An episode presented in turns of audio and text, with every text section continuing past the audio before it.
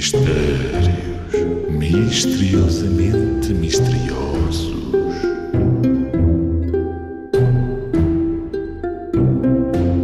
O que é, o que é, duas irmãs que tanto andam e nunca chegam ao pé uma da outra? Não estou a ver, mas deve ser uma canseira. O que é, o que é, duas irmãs que tanto andam e nunca chegam ao pé uma da outra? E a solução é.